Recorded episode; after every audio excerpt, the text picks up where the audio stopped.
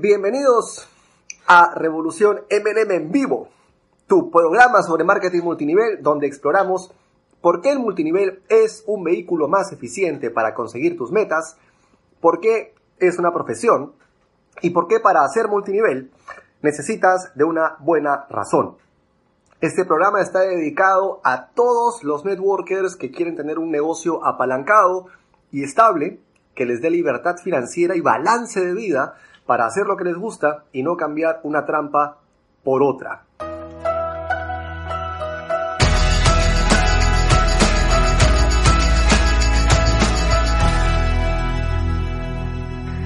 El día de hoy tenemos nuestro quinto episodio y nuestro tema es miedo, por qué lo sientes y cómo usarlo a tu favor o abrazar tus miedos. Hay más gente conectándose en este momento. Eh, como siempre, pedirles dos favores muy sencillos. El primero de ellos es compartir la transmisión. Vas a ver por ahí algún botón para compartir para que más gente se entere de esto.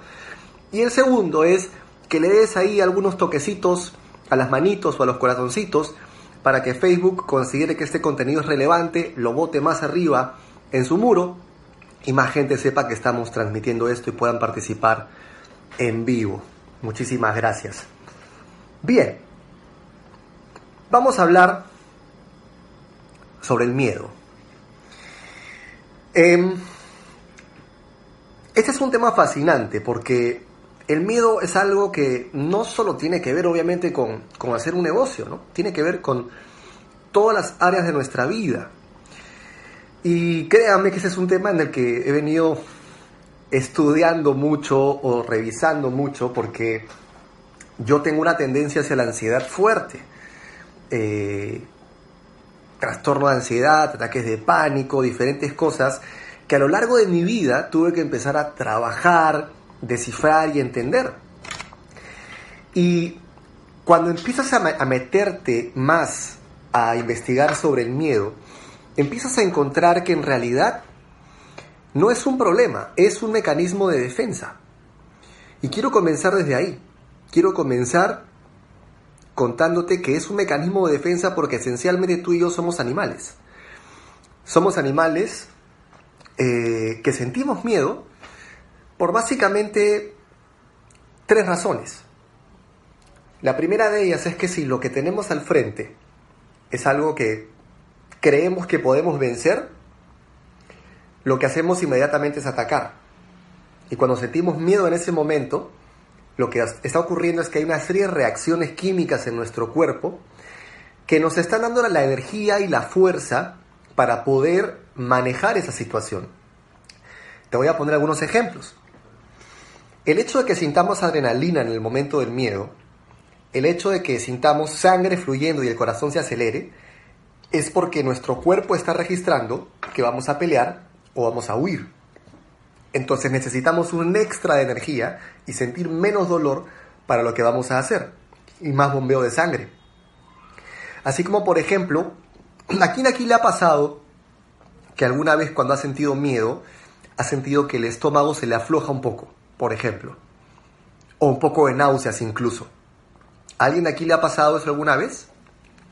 Que esos nervios se vuelven un poco de malestar estomacal o náuseas. ¿O soy el único al que le ha pasado? Y la explicación para eso es bien sencilla. Como tu cuerpo, como tu cerebro detecta que vas a pelear o vas a huir, siente que necesita perder peso.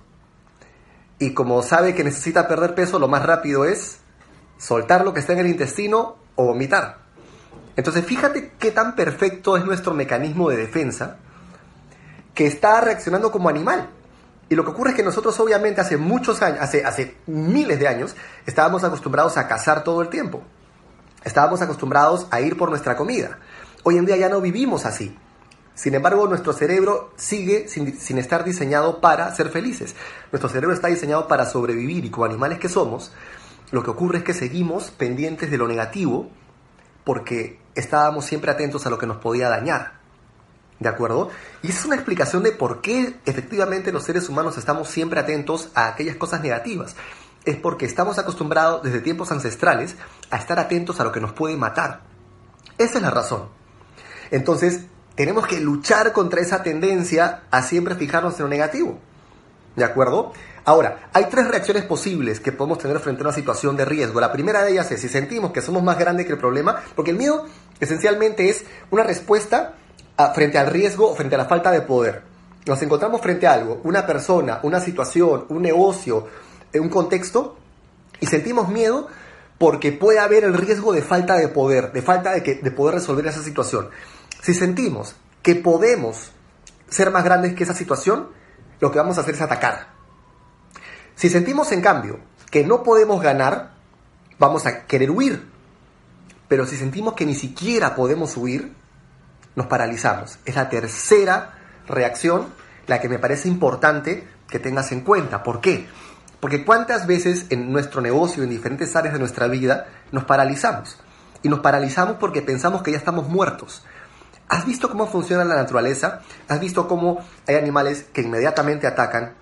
Hay animales que huyen, hay otros que se hacen los muertos. Es exactamente por eso. Es porque ese animal cree que no tiene escapatoria. Y lo único que se le ocurre en ese momento es quedarse paralizado. Entonces la parálisis frente a algo es porque crees que no tienes forma de ganar, pero tampoco tienes forma de huir. Y te quedas congelado. ¿Sí? Congelado.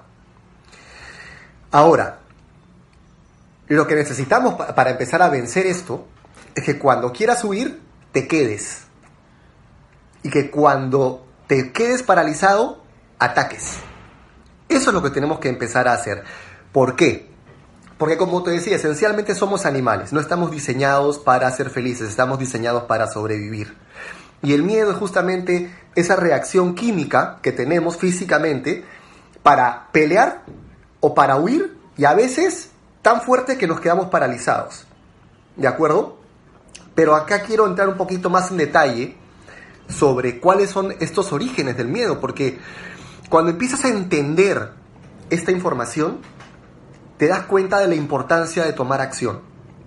Y, no porque lo diga yo, sino porque te voy a hablar de algunos aspectos científicos de cómo funciona el cerebro. Hay dos partes de nuestro cerebro que se encargan de generar el miedo de alguna manera. ¿Ok?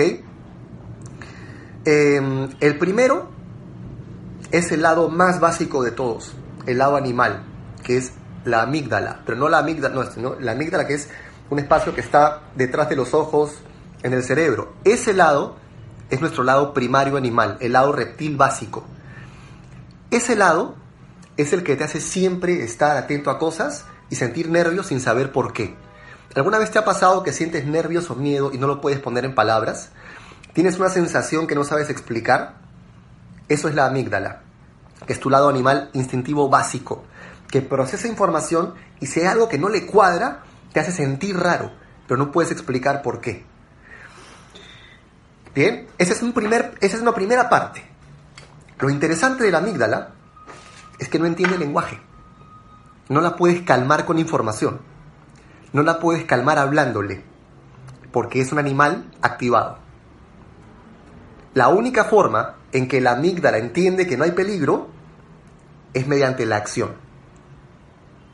Por eso es que tú no puedes hacer que una persona que está en una crisis de ansiedad se calme hablándole. Se calma porque hace algo con su cuerpo. Entonces, si tú en una situación de parálisis o de miedo refuerzas la huida o refuerzas la parálisis, tu cerebro remarca ese camino y la próxima vez va a volverlo a hacer. Por eso es tan importante la acción en lo que sea, frente al miedo. Porque cada vez que tú huyes o te paralizas frente a eso que deberías estar haciendo y que te acerca a tus valores, el cerebro hace un trazo cada vez más fuerte para huir o para paralizarse y la siguiente vez va a ser más difícil todavía. Por eso es importante que las cosas que hagamos las hagamos por una razón de peso. Porque cuando estamos paralizados, y si quieres hablamos un poco del contexto del negocio, si decimos voy a invitar a tal, o voy a llenar mi agenda esta semana, o voy a proponerme cerrar un rango esta semana, si estamos paralizados es porque pensamos que es demasiado grande o porque pensamos que ya estamos muertos. Es la verdad. Como animales eso es lo que está ocurriendo. Y lo que pasa es que si en ese momento huyes o te paralizas, la próxima vez va a ser más difícil todavía porque tu cerebro va a quedarse con la, la referencia de que no pudo la vez anterior. Y ese trazo neuronal cada vez va a ser más grueso, como un plumón en el que pasas la raya todo el tiempo, todo el tiempo, todo el tiempo. Es cada vez más oscuro y más grueso el trazo. Eso es lo que empieza a pasar con tus conexiones. Y como les decía, esa parte animal, la amígdala, no entiende palabras. O sea, si tú le dices, no, la próxima vez sí, no lo va a entender. Lo que va a haber quedado es un trazo neuronal y la próxima vez vas a sentir lo mismo. La única forma en que la amígdala entiende que no hay peligro es haciendo lo que le da miedo. La única forma. Y en cambio tienes otra parte en tu cerebro que es el neocórtex, el lóbulo frontal, si no me equivoco, o el córtex, que es la parte más avanzada, desarrollada, moderna, es la parte de la racionalización, es la parte donde el miedo se inicia por preocupaciones, por ejemplo, cosas del tipo, ¿habré dejado la puerta cerrada? ¿Habré dejado la terma apagada? Oye, ¿será que me van a pagar en el día que me dijeron? ¿Será que me van a dejar plantado hoy? Esas rumiaciones, preocupaciones, también generan ansiedad. Y cuando son demasiado fuertes, invaden la amígdala. ¿Me dejo entender? Entonces tienes dos formas de generar el miedo. Desde la amígdala, desde un comportamiento primario animal, porque tu, tu cerebro está detectando información todo el tiempo y algo lo hace sentir nervioso y no lo puedes poner en palabras. O porque por preocuparte demasiado haces tanto discurso en tu cabeza que terminas activando la ansiedad. Pero acá viene un dato interesante. Si tu córtex activa la amígdala, la amígdala se encarga de todo. Es decir, la amígdala desplaza al córtex en la, en la acción. Es decir, si el córtex con tus ideas logra activar el miedo de la amígdala, la amígdala sobrepasa el córtex. No puedes parar ese miedo hablándole. Lo comenzaste por hablar demasiado y por pensar demasiado, pero no lo puedes parar igual. La única forma en que lo puedes parar es usando el cuerpo, la energía, la experiencia para que tu amígdala entienda que no hay peligro. ¿Ok? Si destripas las amígdalas, no tendrás miedo. No, porque es la amígdala, no las amígdalas. Esta es una parte del cerebro, mi querida Andrea. No es la que está, no, no es la que están por ahí. Este, entonces,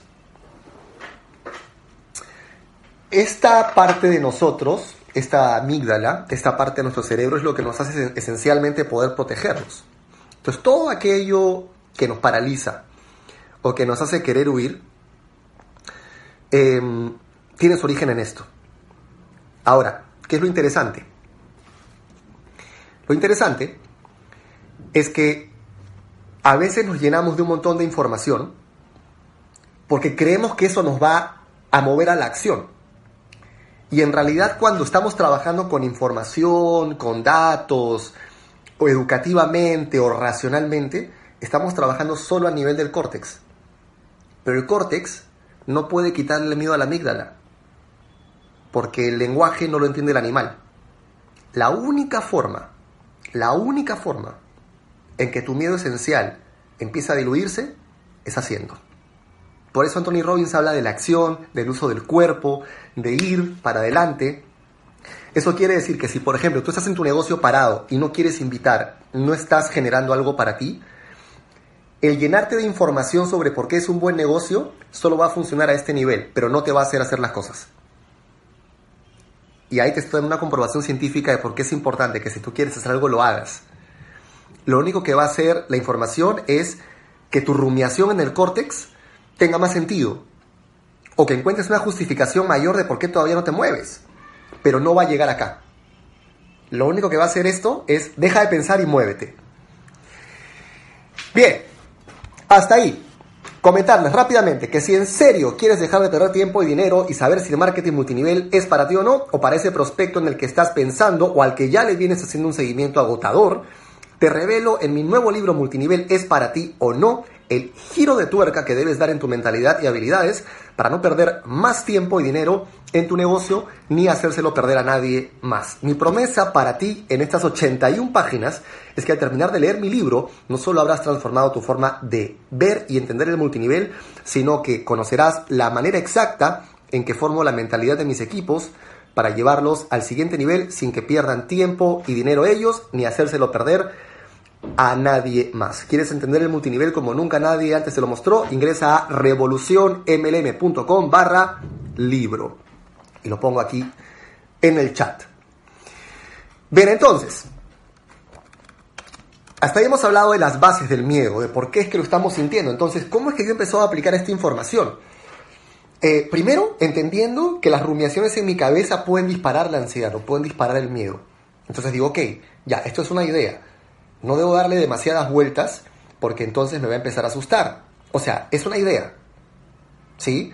Y si la idea ya está generando esta cosa es porque el córtex ya se está metiendo con la amígdala. El problema es que la amígdala cuando se active va a sobrepasar el córtex. Te pongo un ejemplo bien claro.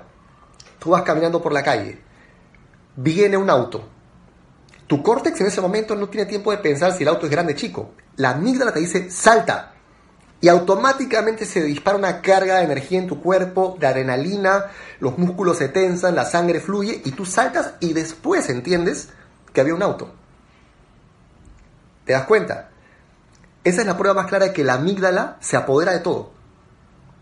Tú no dices, ah, mi córtex está viendo que viene un auto a 70 por hora. El auto está a una velocidad tal, eso quiere decir que el impacto va a generar una fuerza. No, no tienes tiempo de eso. Saltas y después dices, ¿ah, era eso? O alguien te toca el hombro y te dice, ¡bu! Y saltas, ¡ah! ah eras tú. La amígdala reaccionó primero que nada, en milisegundos, y el córtex termina de entender qué pasó después. Ahora, pensar que tú vas a empezar a tomar acción en las cosas importantes en tu vida, solo va a ocurrir por información, es como pensar que esa persona que ve el auto puede lograr no asustarse porque viene el auto hablándose.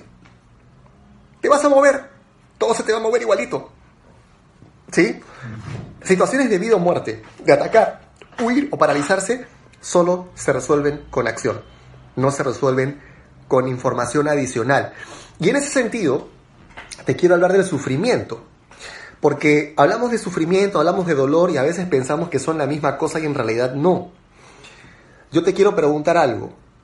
¿Es posible sentir sentir feliz, sentir dolor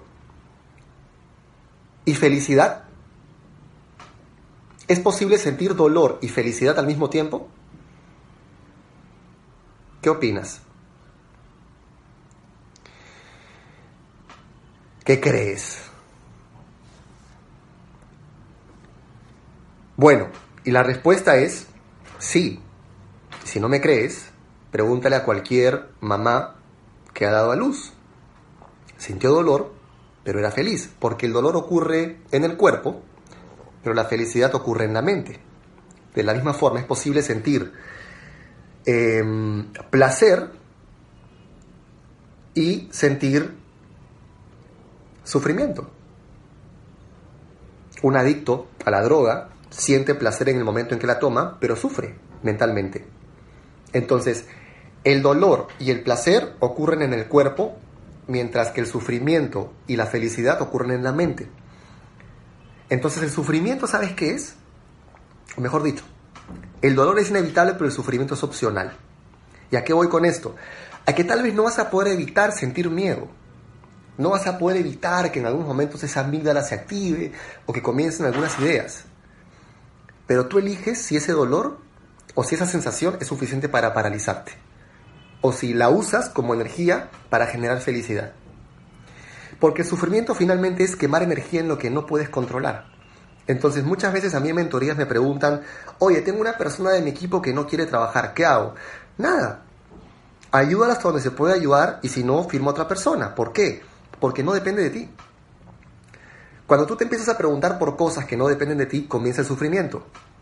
Necesitas enfocarte en lo que puedes controlar. Necesitas enfocarte en lo que sí depende de ti. Entonces, ¿se puede sentir dolor y felicidad? Totalmente. Una mujer que da luz le duele mucho, pero es feliz porque está dando a luz. Se puede sentir eh, placer y, y sufrir, sí. Un adicto a la droga, si alguien en un estado extremo de adicción, siente placer cuando usa la droga, pero está sufriendo mentalmente. Entonces, no vas a poder evitar el dolor, pero el sufrimiento sí es opcional. Entonces, si sientes miedo, el miedo no es el indicador para no hacer, las cosas. Al contrario, el miedo es parte de tu naturaleza animal. Entonces, la razón para hacer no es, si no tengo miedo, voy a hacer.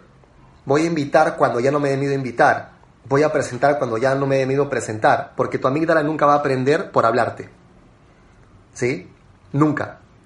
Es así, es científico, es animal. La única forma de, vencer el miedo, el miedo primario, es hacer. Entonces, todo eso que tú sientes, toda esa energía que fluye en tu cuerpo en ese momento, es justamente energía, paga la redundancia.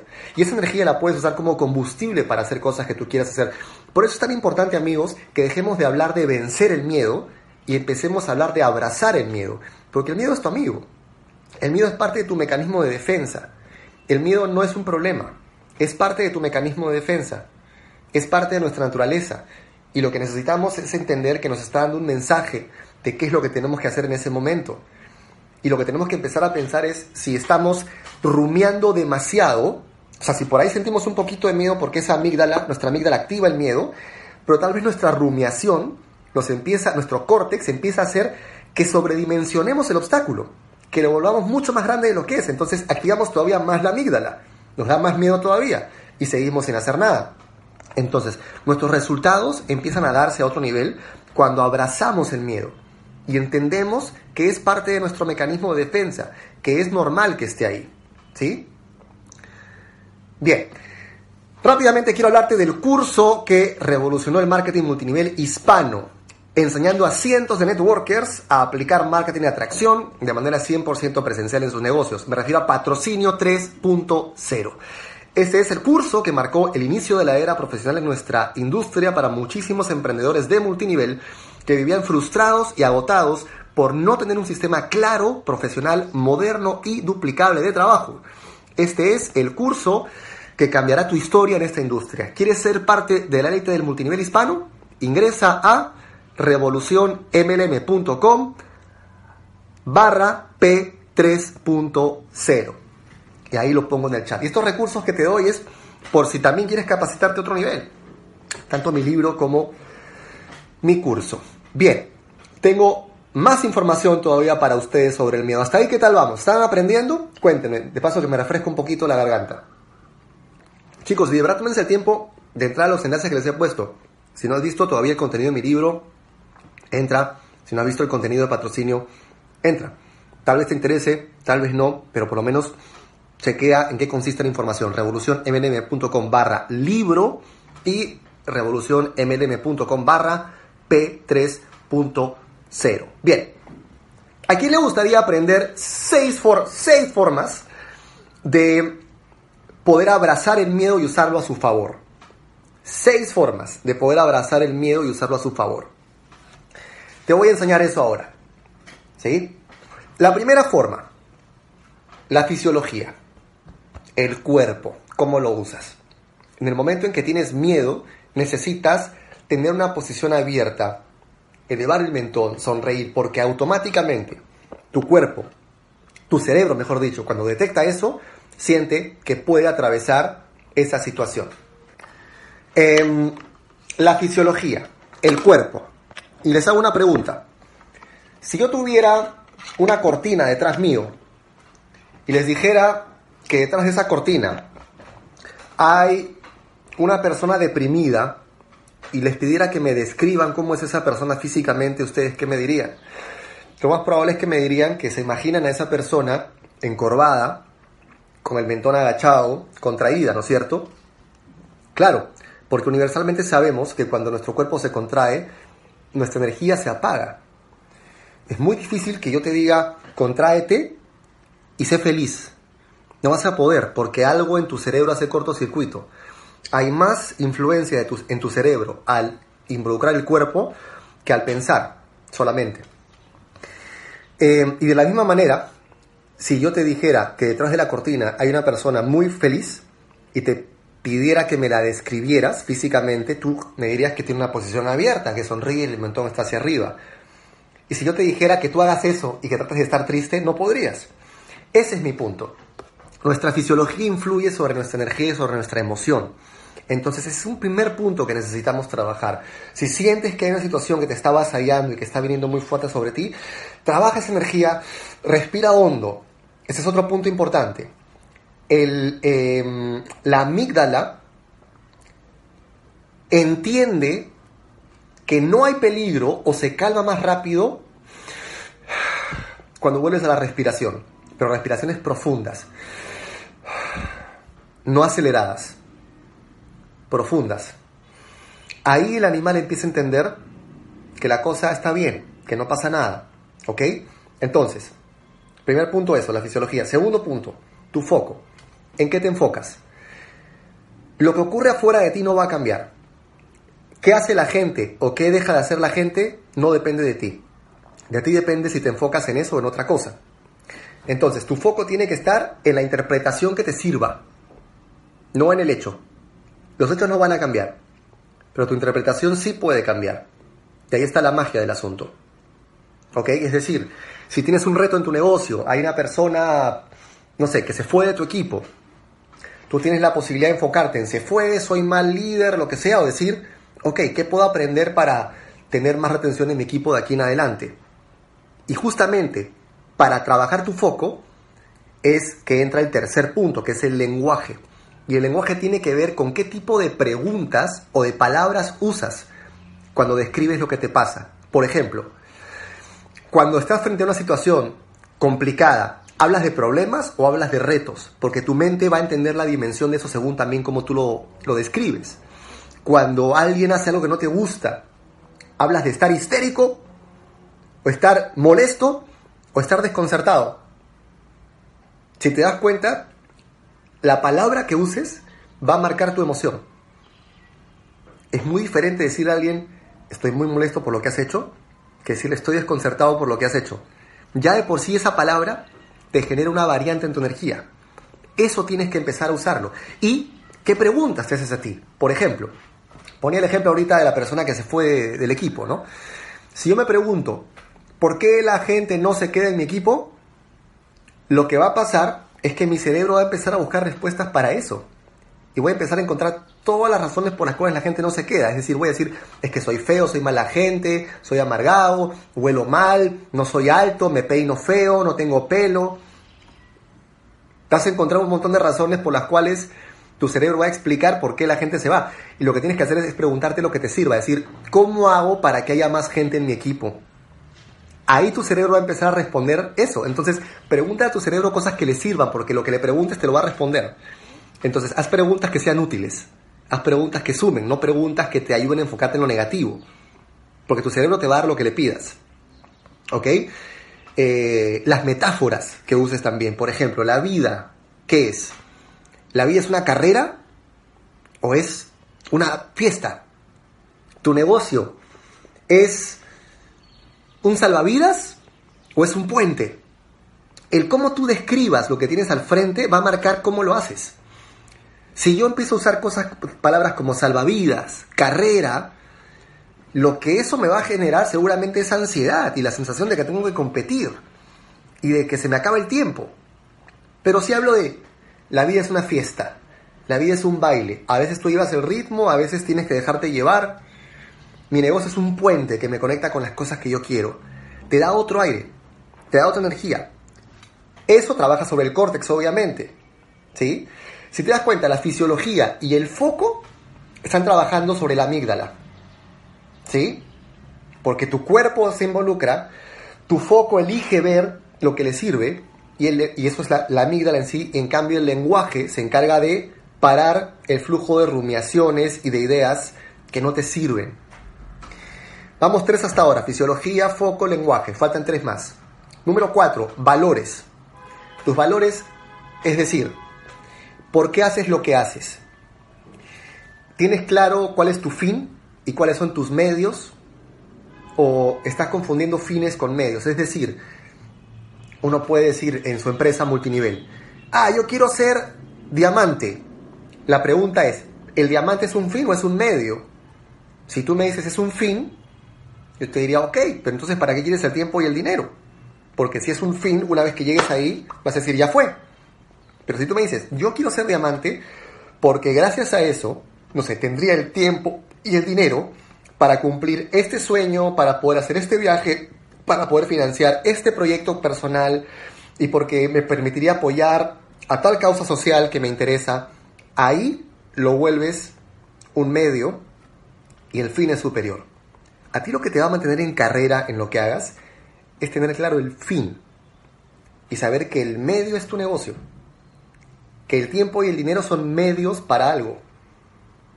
Pero si tú cruzas esos valores y no defines un fin y el negocio, tu producción son el fin en sí, por el hecho de ganar dinero por ganar dinero, te va a ocurrir lo que Anthony Robbins describe como esta dicotomía entre el logro y la plenitud.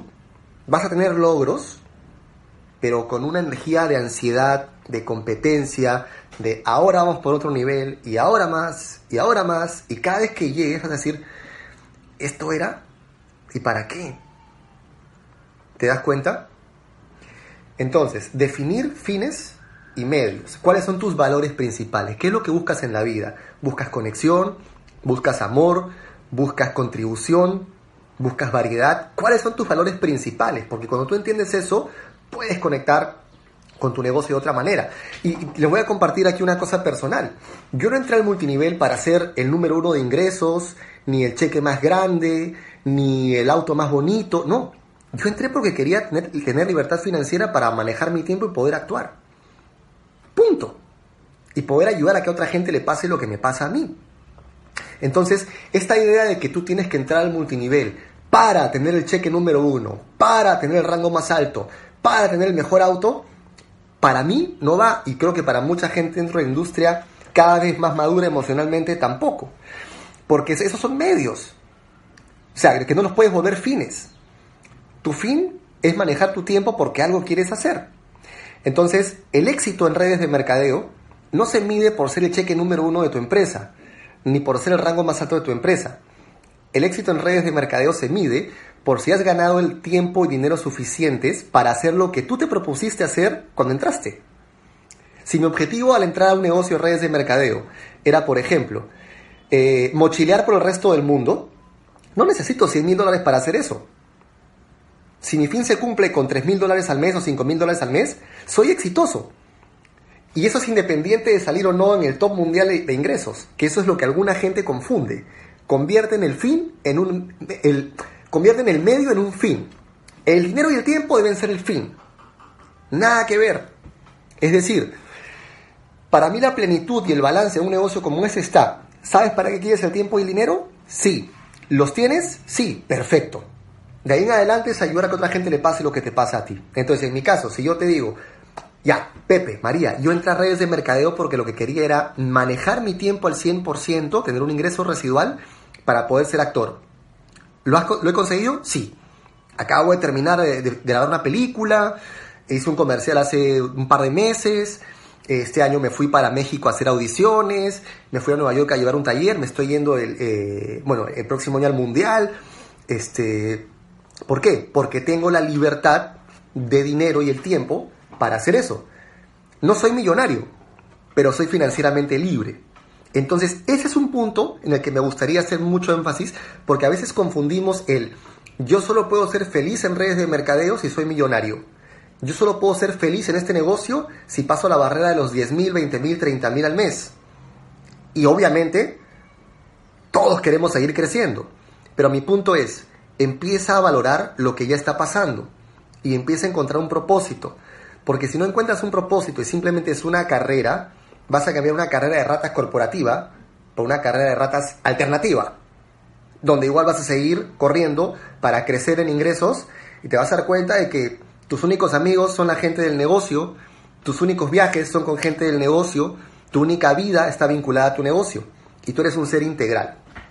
Y eso me lleva al quinto punto, que son las reglas. Y las reglas tienen que ver con qué tan estricto eres contigo para, empezar a celebrar y a disfrutar. A lo mejor para ti, justamente, éxito en redes de mercadeo es yo voy a ser exitoso en redes de mercadeo solo cuando pase de 20 mil dólares al mes. ¿Realmente? O sea, tú y yo vivimos en países aquí en América Latina donde un pensionado gana 250 dólares al mes después de 40 años de vida laboral.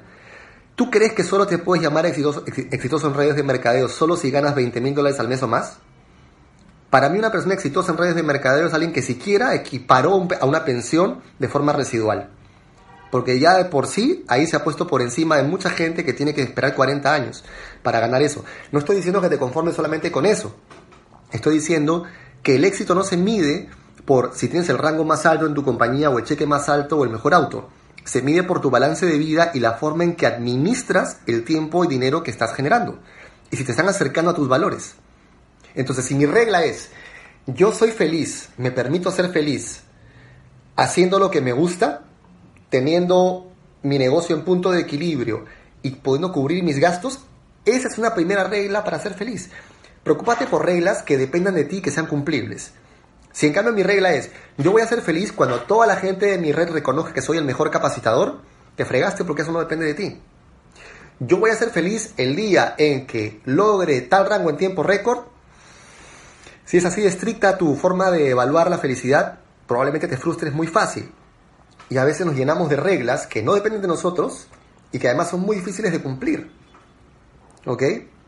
Entonces, necesitamos empezar a enfocarnos en aquellas reglas que dependen de nosotros. Pero ojo, importante, no disfracemos, em, es decir, a ver, algo desde mi experiencia. Estaba compartiendo que cuando comencé a hacer redes era porque quería actuar. Ya, hoy en día vivo de multinivel y puedo actuar. Pero ha aparecido otra meta, que es quiero producir. Entonces tengo un objetivo para producir más dinero, que es quiero producir teatro y quiero ayudar a que otra gente de mi equipo le pase lo que me pasa a mí. ¿De acuerdo? Al encontrar eso encuentro un impulso que me permite seguir avanzando. Cuídate, cuídate con, con confundir el no puedo con no quiero. Es decir, ah, la verdad yo no estoy pudiendo crecer, pero voy a, a venderme el cuento a mí de que en el fondo es que no quiero porque estoy bien con lo que tengo.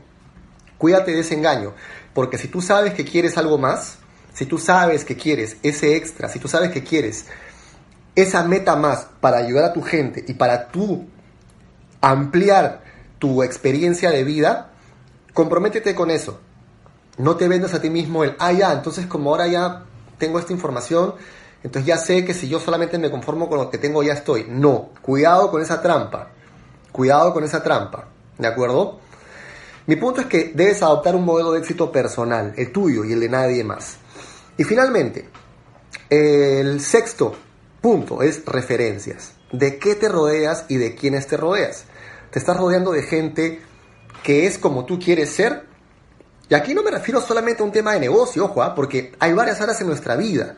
Y te voy a hablar de algunas así muy simple. A veces hablamos de rango en nuestra empresa, en nuestro negocio. Yo te quiero preguntar, en tu salud física, ¿qué rango tienes? Si tuvieras que ponerte un rango. En la parte emocional, ¿qué rango tienes? En la parte de relaciones con tu pareja, familia y amigos, ¿qué rango tienes? En tus finanzas, ¿cómo administras lo que ganas? No cuánto ganas, ¿cómo administras lo que ganas? ¿Qué rango tienes? En tu negocio o profesión, que es donde muchas veces solo nos enfocamos, decimos, tengo tal rango o quiero tal cheque, ya, fantástico. Eso es un punto muy particular. Pero tu salud, ¿cómo está? ¿Tus emociones, cómo están? tus relaciones cómo están, tu administración del dinero cómo está, tu contribución a otros, independientemente del mundo del multinivel, cómo está, de qué forma estás impactando fuera del mundo de las redes de mercadeo, o solamente te estás dando a conocer dentro de. Entonces, ¿cuál sería tu rango de contribución? En tu espiritualidad, no necesariamente religiosidad, pero en tu trabajo contigo, ¿qué rango tienes? Y en tu disfrute, ¿qué rango tienes? te premias, te diviertes, disfrutas, entiendes que hay tiempo para todo o todo lo estás sacrificando en aras de tu construcción. Entonces todo esto tiene que ver con ese miedo primario, con cómo el miedo lo podemos usar a nuestro favor, porque como animales que somos, valga la redundancia, siempre vamos a sentir miedo. Ese no es el indicador para hacer o no hacer algo, porque el miedo es un mecanismo de defensa. Debemos entender que esa energía la podemos canalizar hacia algo podemos, podemos reeducar nuestra amígdala a través de la acción, de la experiencia, del trabajo con el cuerpo y nuestro córtex a través del lenguaje, las ideas y la visualización. pero si tiene que haber una que, predomine es la acción. El animal no va a entender lenguaje. Entonces, estas, estas ocho áreas, salud, emocional, relaciones, finanzas, negocio, profesión, contribución, espiritualidad y disfrute, son parte de todos los seres humanos. Y dentro del proceso que estamos construyendo en nuestros negocios, no debemos postergar eh, las demás. Debemos crear un desbalance temporal, pero nunca al nivel de decir, no, yo no me preocupo por mis relaciones ahorita, ni me importan mis amigos del colegio, porque es que ellos no me aportan, en cambio solamente paro con gente que hace redes, y ahorita no me premio porque más adelante soy full negocio, negocio, negocio, negocio. Vas a quemar motor. Vas a quemar motor. Necesitas ser un ser balanceado porque sabes qué pasa, que la gente que te siga va a querer ser como tú. Y créeme que más gente feliz se queda en un equipo que gente que está como maquinita de producción.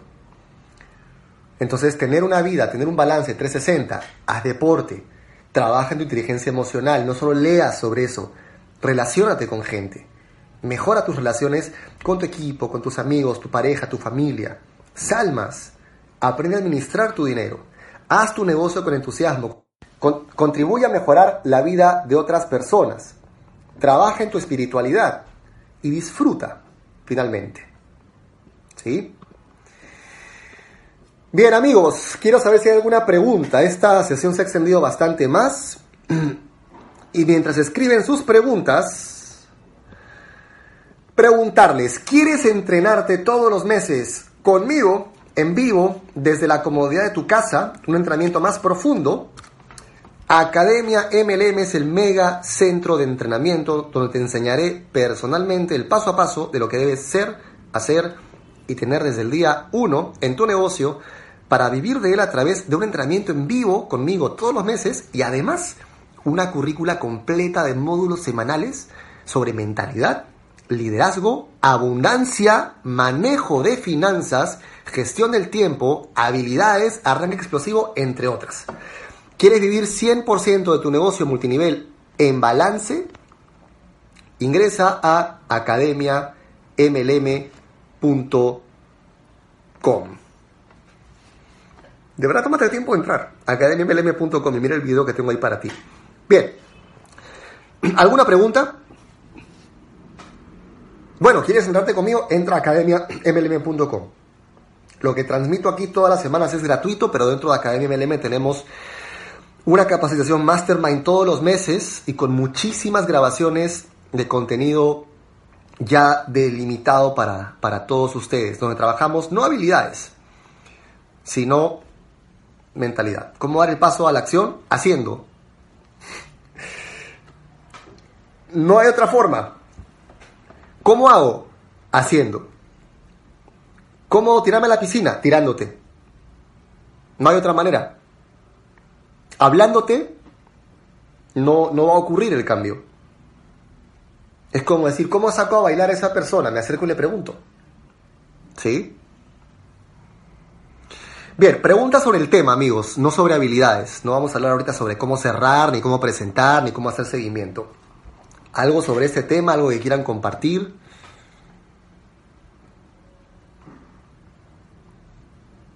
Bueno, me están preguntando aquí cosas puntuales sobre el negocio. Quisiera saber preguntas sobre el tema hoy, el, de hoy, el miedo. ¿Por qué lo sentimos? y cómo usarlo a nuestro favor.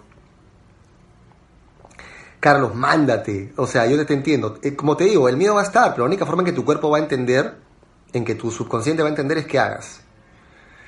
Y encuentra una razón de peso para que eso funcione. Es decir, si yo te digo, oye, métete a ese edificio que está en llamas, porque hay un billete de 100 dólares, tú probablemente me dirías, ni loco, eso se está quemando. ¿Para qué me voy a meter ahí para sacar 100 dólares? Mi vida vale más. Es una situación bien concreta y para ti el fin no vale la pena, ¿no es cierto? Pero ¿qué pasaría si yo te dijera, Carlos, que dentro de ese edificio está tu mamá o tu papá encerrado? Y que la única forma de, que salga es que tú entres y lo saques. Tú no me dirías, oye, ¿cómo hago para entrar? ¿Dónde reviso información? Voy a estudiar eh, estadísticas de rescate en edificios en llamas.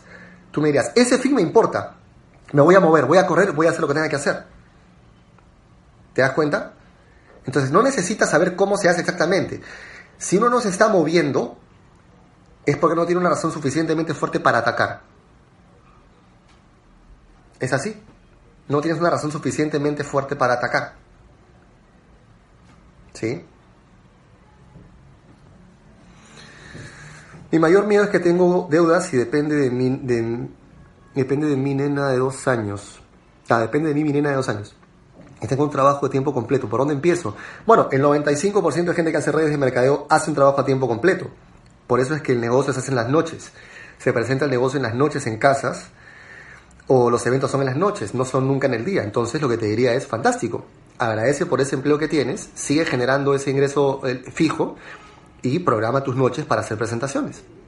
Y no te permitas cerrar tu semana sin haber hecho algo productivo por tu negocio, porque ya sabes que hay alguien que depende de ti y porque además ya sabes que a los 65 años, si es que has aportado al sistema de pensiones, tu pensión va a equivaler al rango más pequeño de prácticamente cualquier red de mercadeo. Entonces, si vas a acabar ganando eso a los 65 años, mejor gánalo de una vez con un negocio independiente.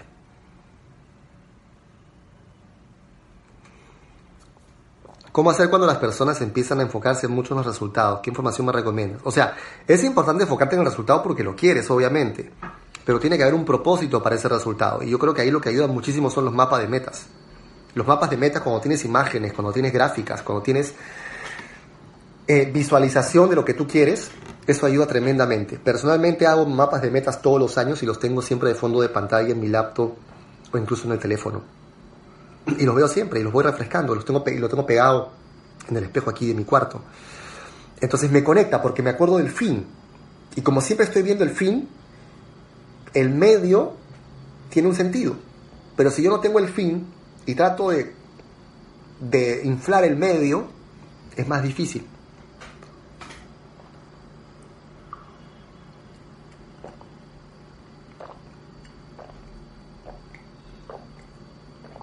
Bien, bueno, esta ha sido una sesión bastante más extensa. Normalmente el programa está diseñado para tenerlo 30 minutos, nos hemos ido casi una hora. Bueno, y me encanta porque es un tema extenso, bonito. Eh, hay buenas preguntas por aquí. Vamos a ver, ¿cómo manejas tu tiempo respecto a tu negocio y tus pasiones hoy en día y cuando empezaste? Manejas un horario para ese balance y de qué manera. Em,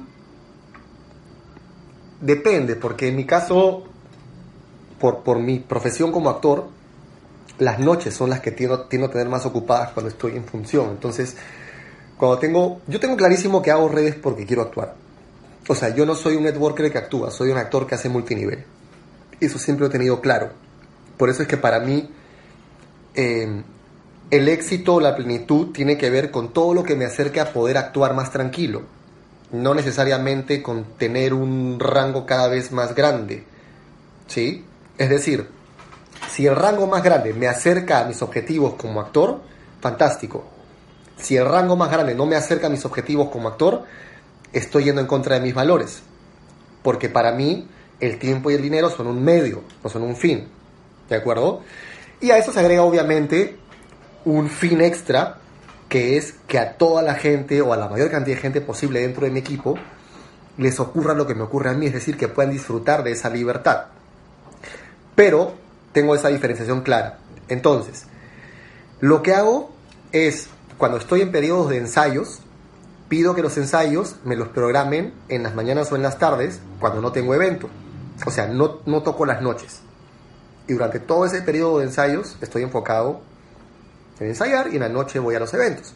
Pero cuando ya entro en temporada de teatro, las funciones son en las noches y a veces ocurre que no puedo ir a los eventos. Entonces en ese momento yo sí, estoy en temporada de teatro y no voy, porque no puedo, no puedo estar en dos lugares al mismo tiempo. Pero me encargo de ocupar el resto de la semana en estar en contacto con el equipo, en reuniones, en presentaciones. ¿Sí? Este, y es así, hay tiempo para todo. ¿Sí? Por lo menos así es como yo lo, lo manejo. Em, tengo miedo de invitar a esa persona que vea el negocio. Bueno, la pregunta es, ¿tú crees que tu negocio es bueno y crees que tu producto es bueno? ¿Crees que le puede servir? Esa persona te da un indicio de que está buscando algo. Si te da un indicio, cuéntaselo. Si no te ha dado ningún indicio, te gustaría trabajar con esa persona. O sea, el tema es que dejes de hacerlo sobre ti, que dejes de hacer el tema acerca de ti y que entiendas que esto es para el que lo quiere hacer. Si yo tengo una persona al frente que está buscando algo, por ejemplo, yo ahorita, para ponerles un caso puntual, yo termino esta transmisión con ustedes, voy a almorzar por aquí cerca y en una hora más tengo una presentación aquí en mi casa con mi broker de seguros. Una, una, chica que me asignaron como nueva broker de, de, mi póliza de seguros, que vino el otro día a, a tomar mis datos nuevos. Y a raíz de eso empezamos a hablar de a qué me dedicaba y le conté un poco lo que sí le interesó. Y quedamos en que hoy va a venir para hacerle una presentación. No es mi amiga de antes, no es mi amiga de la infancia, pero ella estaba buscando algo y yo tengo algo que le puede servir.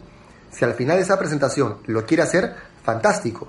Si no lo quiere hacer, fantástico igual, porque mi trabajo se cumplió, que es poner la información frente a gente que está abierta a la posibilidad de generar un ingreso paralelo, sin jefe, horario ni oficina. Eso es lo mejor que te podría decir. Mi mayor miedo es el recontacto con amigos que me dijeron que no hace muchos meses y saben que no me va bien en el negocio. Bueno, pero, la, pero el tema ahí es por quién estás invitando. ¿Estás invitando porque tú necesitas líneas o estás invitando porque crees que les puede servir y te han dado una señal de que están buscando algo? A mí no me da miedo cuando tengo una persona que está buscando algo y sé que lo que tengo le puede servir. Pero probablemente sí me ponga nervioso si ni siquiera sé si les interesa hacer un negocio y estoy tratando de usar una técnica para ver cómo saco el tema. Ahí está el problema. Cuando yo no estoy dando una cosa que les sirve, sino simplemente estoy queriendo vender algo. Si una persona tiene dolor de cabeza y tú tienes un analgésico, y esa persona te dice, me duele la cabeza, ¿tú le dirías que tienes un analgésico, sí o no? Sí, porque te ha dicho que tiene un problema y tú tienes una solución. Pero ¿qué pasa si esa persona nunca te dijo que le dolía nada y tú quieres vender el analgésico como sea? Ahí comienza el problema. Porque empiezas con la ansiedad de, ¿cómo hago para que le duela? ¿O cómo hago para que crea que le duele y me compre? Esto es para gente que lo quiere hacer. ¿Sí? Por eso es que a mí no me, cuando me dicen que no, no me frustra, porque yo ya estoy. Y yo sé que hay gente que quiere emprender. Simplemente la persona que tenía en ese momento no quiere. Pero siempre me junto con gente que está buscando algo. ¿no? Y dices, ah, o, bueno, o el otro comentario que, que, también pusiste en tu, en tu pregunta, ¿no? Porque saben que no me va bien. Ok, ¿qué es no me va bien? Definamos eso. No me va bien es, hago todo el tiempo y no pasa nada, o hago a veces y espero que pase algo. Porque es como decir, me he metido al gimnasio, pero mis amigos no se quieren meter porque no me va bien. ¿Qué es no me va bien en el gimnasio? ¿Voy y no hago nada? ¿O ni siquiera voy y espero que algo ocurra? Porque el resultado que uno tiene es totalmente proporcional a lo que uno hace. Entonces, esa es una primera parte que habría que sincerar. Ahora, si tú me dices, no, digo que no me va bien porque estoy ganando mil soles al mes y yo creo que debería estar en 20 mil. Eso es un tema de interpretación personal. Porque si tenemos ya el dato de que un pensionado gana 700 soles al mes después de 40 años, que tú estés ganando 1000 soles de regalía, para mí es una espectacular, una espectacular evidencia de, de éxito, que vale totalmente la pena contarlo, o contarla. ¿Sí? Bueno amigos, Gracias por haber estado aquí hoy. Les mando un fuerte abrazo. En las próximas horas este video será transferido a audio y podrán descargarlo completamente gratis desde nuestro canal de Evox, Revolución MLM en vivo, para tenerlo como podcast y poder llevarlo a donde quieran y compartirlo con toda la gente de sus equipos. Pueden también ya, también ya ver los episodios anteriores, episodios del 1 al 4 que ya están arriba dentro de nuestro canal de Evox, Revolución MLM en vivo y nos vemos la próxima semana. Recuerda, el miedo es parte de tu mecanismo de defensa. Somos animales diseñados, con nuestro cerebro diseñado para sobrevivir, no para ser felices. La amígdala es el lado animal en nuestro cerebro y eh, el córtex es la parte de la rumiación. Necesitamos hacer las cosas desde de la acción. El cuerpo entiende solamente de acción, no entiende de hablarle para que se tranquilice. El sufrimiento es quemar energía en lo que no depende de ti. Deja de buscar vencer el miedo, atraviésalo, abrázalo. Y parte de cómo abrazar eso y modificar tu estado es tu fisiología, tu foco, tu lenguaje, tus valores, tus reglas y tus referencias. Les mando un abrazo enorme. Ingresen a revolucionmlm.com barra libro y vean tres cosas que todo networker debe saber, pero nadie se atrevió a decir. Hasta la próxima. Chao, chao.